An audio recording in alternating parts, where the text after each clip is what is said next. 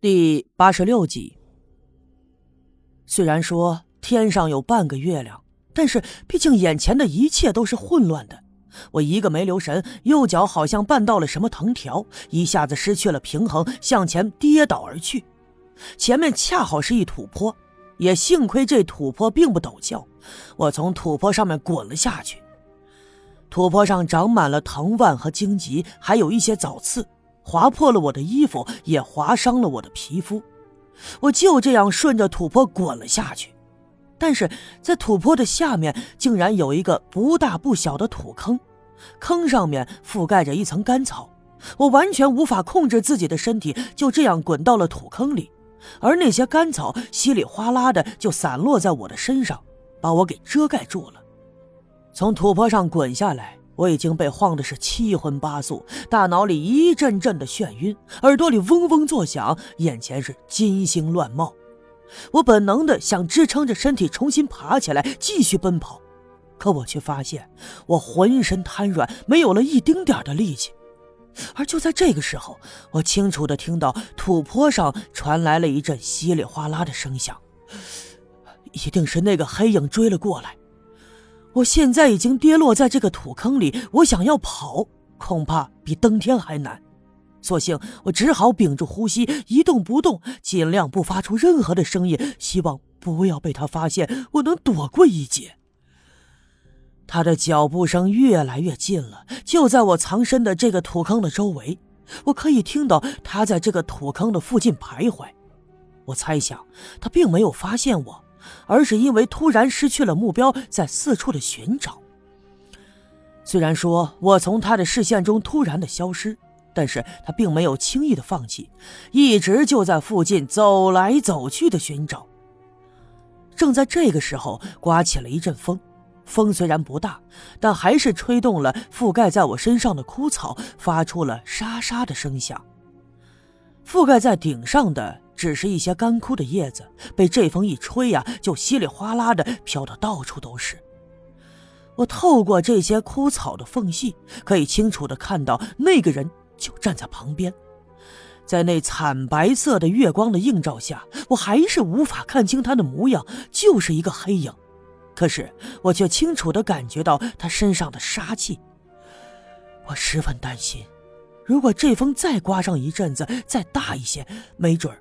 会把我身上的干草全部追走，到时候我我真的就无处藏身了。他仿佛发现了什么，慢慢的朝我的身旁走来，我紧张极了，浑身上下早已被汗水湿透，哆嗦成了一团。他现在已经走到了我的身旁，看来已经发现了枯草底下有异样。只见他慢慢的俯下身子，伸出一只手，就打算掀开盖在我身上的枯草。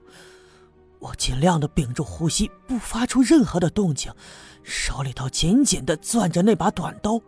我心里想，假如他发现了我，我会第一时间用短刀朝他刺过去。我不管能不能刺中他，我我也要奋力一搏。可是就在这万分危急的时候。忽然就听见不远处传来一阵呜呜的叫声，这个声音特别的熟悉，野狼，一定是附近来了野狼。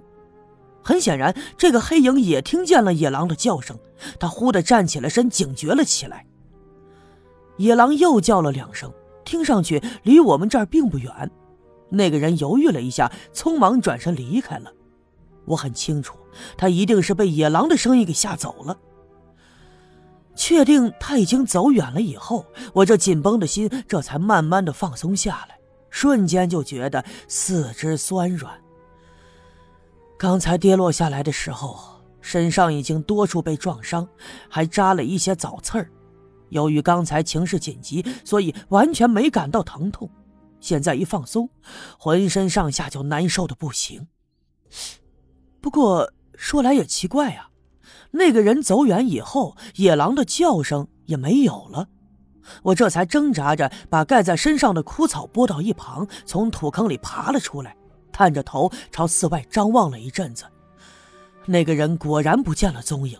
尽管如此，我还不想在此处耽搁。因为刚才发生的一切早已经把我吓得魂飞魄散。我虽然胆子大，但我却清楚的知道这是生死之劫呀。我整理了一下身上的衣服，迈着蹒跚的步子，顺着山坡往下走。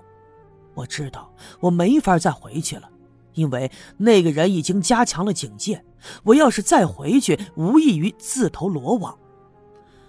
我拖着疲惫的身躯往山下走，这一路上并没有遇见野狼，那叫声也没有再响起来过。很快，我便来到了山脚下，坚持着穿过了那片荒草甸子，来到了那个小溪的旁边。这条小溪很狭窄，稍微用力就可以跨过去。这条河是从东边的山坡流淌下来的，只有每年夏天大雨过后才会变得波涛汹涌，平时的时候就是这样涓涓细流。河水非常的清澈，我经常会看到有顽皮的孩子在小溪旁边玩耍、捕鱼、捉虾。此刻，我忽然觉得口渴难耐，来到小溪旁，赶紧蹲下身，用双手捧起溪水，咕咚咕咚的喝了起来。河水冰冰凉凉的，倒是有一些甘甜。喝完水以后，我爬起来，继续打算往村子里走。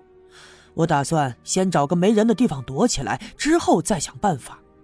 可没想到的是，这口水喝的呀，我胃里头一阵阵的翻腾，紧接着一阵头晕目眩袭来，我就感觉整个世界都在旋转，耳朵里再一次鸣叫。我努力的往前迈着步子，因为我知道我就要昏倒了。不一会儿，我眼睛向上一翻，一下子失去了重心，就倒在了小河的旁边，给昏迷了过去。喂，喂。哟，这是小叶呀！哎，你咋了呀？你醒醒啊，醒醒啊，小叶！不知道过了多久，我突然听见有人在呼喊我的名字，那是一个女人的声音，听起来还有点熟悉。我努力的睁开了眼，果然我的身边蹲着一个人，他正猫着腰，皱着眉看着我。虽然此刻我的头特别的疼，还有一些昏昏沉沉的。但是我还是一下子就认出了他，这不是别人，正是陈寡妇。此刻呀，天色还是灰蒙蒙的，天还没有亮。陈，陈，我挣扎着说出了这两个字以后，就再也没有力气了。